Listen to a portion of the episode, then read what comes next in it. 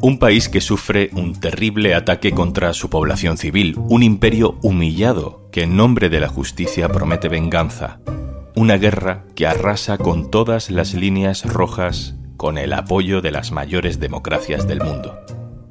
Pasó hace 20 años, está pasando de nuevo. Soy Juan Luis Sánchez. Hoy en un tema al día.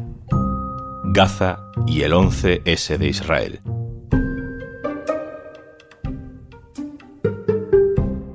Una cosa antes de empezar. Hola, soy Juanjo de Podimo, otra vez por aquí. Si todavía no has probado nuestra app, te regalamos 60 días para que puedas escuchar un montón de podcasts y audiolibros. Y algunos hasta puedes verlos en vídeo, para que no solo los disfrutes escuchando. Entra en podimo.es barra al día, descarga Podimo, regístrate y consigue tus dos meses gratis.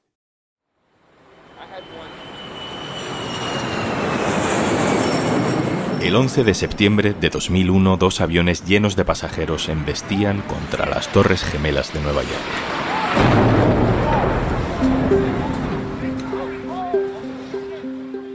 Al Qaeda llevaba el terror al corazón del mundo globalizado. Aquel crimen generó un trauma en la población, humilló a una generación de políticos y de especialistas en inteligencia que no lo supieron ver venir. I've directed the full resources of our intelligence and law enforcement communities y desencadenó una nueva era, la era de la guerra contra el terror, la de Irak, la de Afganistán, la de Guantánamo, la del espionaje masivo a cualquier ciudadano, la del todo vale al margen de la ley internacional. En aquel momento criticarlo te hacía sospechoso de simpatizar con los terroristas. Con el tiempo, el mundo entero lo vio claro.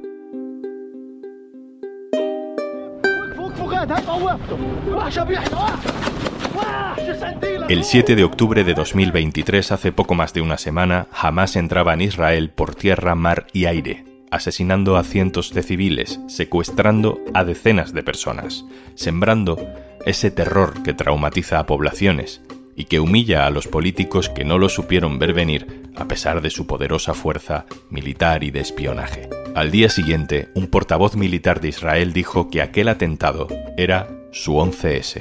It is uh, by far the, the, uh, the worst day in Israeli history. I want to compare this to something in American history.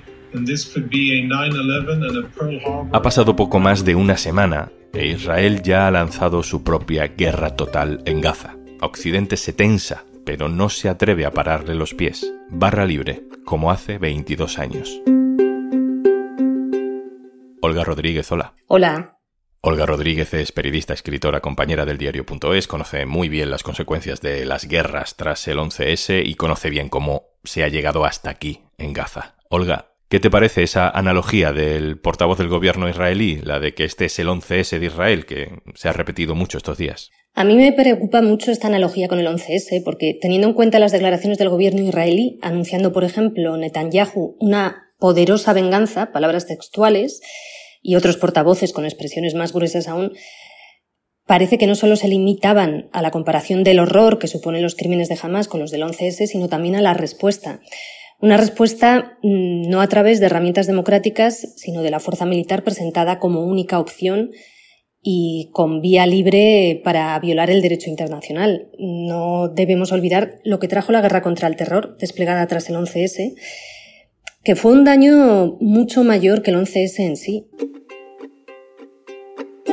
¿Qué supuso la respuesta al 11S? Aquello fue un antes y un después y marcó el inicio de una impunidad ilimitada y de la ejecución de crímenes en nombre de la defensa de la democracia y la libertad absolutamente abominables. Eh, secuestros eh, en aviones, eh, bombardeos masivos contra población civil, invasiones ilegales, ocupaciones, la violación de todos los derechos humanos y derechos internacionales que nos podíamos imaginar.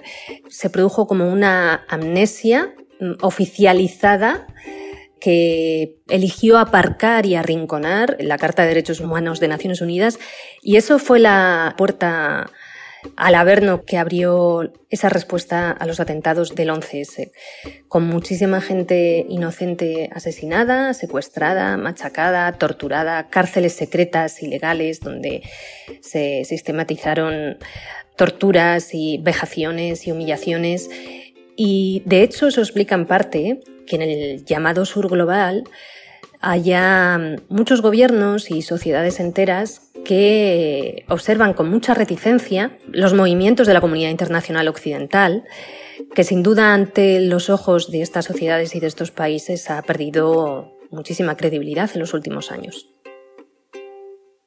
De hecho, hay gente que se ha acordado de la foto de las Azores al ver estos días a la presidenta de la Comisión Europea, Ursula von der Leyen, en, Israel, dando su apoyo a la respuesta militar sobre Gaza. Sí, y es que de alguna manera recuerdan. Pero aquí sabemos que siempre ha habido un doble rasero construido y pulido a lo largo de las décadas con Estados Unidos y otros actores de la comunidad internacional occidental como grandes protectores de Israel, por cuestiones geopolíticas. Mm, se está privilegiando a la potencia ocupante frente al pueblo ocupado y se reduce a todo el pueblo palestino a jamás de una manera eh, poco mm, acorde con la realidad y de hecho se llega a esgrimir el derecho de Israel a actuar como jamás ¿no? Del mismo modo, olvidando que esta última es una organización armada que comete crímenes y atentados y que por tanto es terrible colocar a la misma altura a un Estado que se dice y que se proclama democrático. La verdad es que el papel de von der Leyen pasará a la historia, como va a pasar a la historia los aplausos, los apoyos y los silencios durante estos días y, y estas semanas en este capítulo tan dramático y tan oscuro. Con el paso de los días y con 2.500 muertos palestinos, incluso antes de que empiece la invasión por tierra eh, anunciada por Israel, la presidenta de la Comisión Europea ha matizado un poco sus palabras. Eh, ha pedido protección para los civiles, se ha desmarcado un poco de sí misma. Joe Biden también ha matizado su apoyo incondicional, diciendo que una invasión por tierra quizá no, no sería una buena idea. Se están moviendo cosas entre bambalinas. Sí, y está dejándose notar mm, la presión de algunos países árabes. Y no en vano es interesante observar cómo, por ejemplo, el alto representante de la Unión Europea, Josep Borrell, que fue el primer representante europeo que se salió un poquito del cierre de filas inicial al recordar a Israel la importancia de respetar el derecho humanitario, esas palabras Borrell las pronunció desde Omán y tras haberse reunido con el Consejo de Cooperación de los Países del Golfo. La causa del pueblo palestino mm, la apoyan algunos vecinos eh, árabes, mayormente solo con palabras, pero evidentemente en estos momentos está habiendo movimientos también por parte de Qatar y por supuesto detrás de todo esto también está Irán, ¿no? que se ha decidido desde la comunidad internacional occidental bajar un poco el tono de voz sobre el rol que Irán ha podido jugar en todo esto. Señalar directamente a Irán pondría en un aprieto a Israel y al propio Estados Unidos porque de alguna manera se sentirían obligados a, hacer algún acto aunque fuera simbólico al respecto. Hay presiones entre bambalinas y otras potencias que están advirtiendo de que se está produciendo una masacre. Es interesante observar qué está haciendo China, que ha hablado bastante claro al respecto, diciendo que las acciones de Israel han ido más allá de la autodefensa y que debería atender el llamado de la comunidad internacional y del secretario general de Naciones Unidas para detener su castigo colectivo al pueblo de Gaza. Y entre bambalinas y off the record en los pasillos diplomáticos, me consta que se ha decidido de momento mm, por ello mm, bajar un poco el tono de, voz eh, sobre este asunto. Para no quedarnos solo en el ámbito geopolítico, Olga, por ir al terreno donde se sufren las consecuencias de todo esto, Israel ha ordenado el desalojo de un millón de personas del norte de la franja de Gaza. Les ha pedido que se vayan hacia el sur de la franja. Primero, ya sé que mm, la habrás definido mil veces, pero ¿cómo sueles tú definir eh, cuando alguien te pregunta cómo es Gaza a día de hoy? Gaza es un lugar estrecho, pequeño, donde viven apelotonados más de 2.200.000 personas. Un millón de ellas son menores, en el tamaño de un territorio que es más o menos equivalente a la isla de La Gomera. Sufre asedio, sufre un bloqueo normalmente, los productos esenciales suelen entrar a cuentagotas, la pobreza es elevadísima la mayoría de la gente no tiene permitido salir de la franja y en estos momentos todo eso es aún peor porque el bloqueo es total y no está entrando ningún producto básico, ni agua, etc. Y por primera vez muchísima gente está abandonando sus casas con mm, la sensación de que no van a poder volver. Ese es el temor y ese es el, el miedo terrible que a mí me transmiten las personas con las que estoy hablando que están en Gaza en estos momentos. Dices que el temor es que no puedan volver. La intención estratégica de Israel puede ser esa, puede ser intentar vaciar y ocupar el norte de Gaza también? Mm, lo que se temen, y así lo están expresando representantes de Naciones Unidas, por ejemplo, y otras organizaciones internacionales de derechos humanos, es que en un momento dado Israel pretenda entrar vía terrestre, como también han anunciado portavoces del ejército israelí, y o barrer a través de bombardeos toda una zona. En ese desplazamiento forzoso implicaría que mucha gente no pudiera volver, porque ya lo ha perdido todo, incluida su casa, y por tanto estaríamos ante esa nueva limpieza étnica de la que nos están advirtiendo voces desde organizaciones internacionales de derechos humanos, una nueva limpieza étnica con un nuevo flujo de refugiados, que en realidad ya son personas refugiadas, porque son aquellas que fueron expulsadas de sus casas en 1948.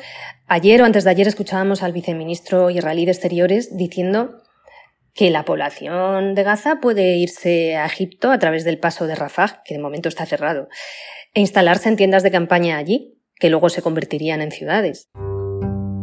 ¿Y crees que estamos ante un episodio más del bucle sin fin que se ha vivido en los territorios palestinos desde hace 70 años? ¿O estamos ante el principio de una nueva era como fue la que vino después del 11S? Eso va a depender aún de las decisiones que se tomen en los próximos días. Por eso es tan importante que se haga hincapié en las violaciones del derecho internacional y que se haga hincapié en buscar eh, soluciones sensatas, pasillos humanitarios, detención inmediata de los bombardeos contra la población de Gaza, búsqueda de cauces para la negociación, para la puesta en libertad de los rehenes e incluso, en algunos casos, intercambio de prisioneros y que no se quede ahí, que a partir de ese momento se ponga encima de la mesa todos los borradores de acuerdos de paz que hay, que son muchos, y que todos ellos contemplan lo esencial, que es el eje vertebral de todo esto.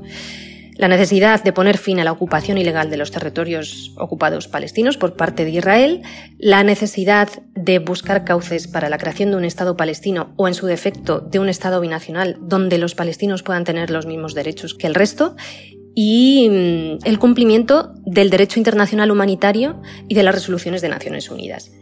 Ahí está la solución, y es algo que una y otra vez se lleva repitiendo décadas en pasillos diplomáticos, pero que a la hora de la verdad no se presiona lo suficientemente a Israel para que lo asuma.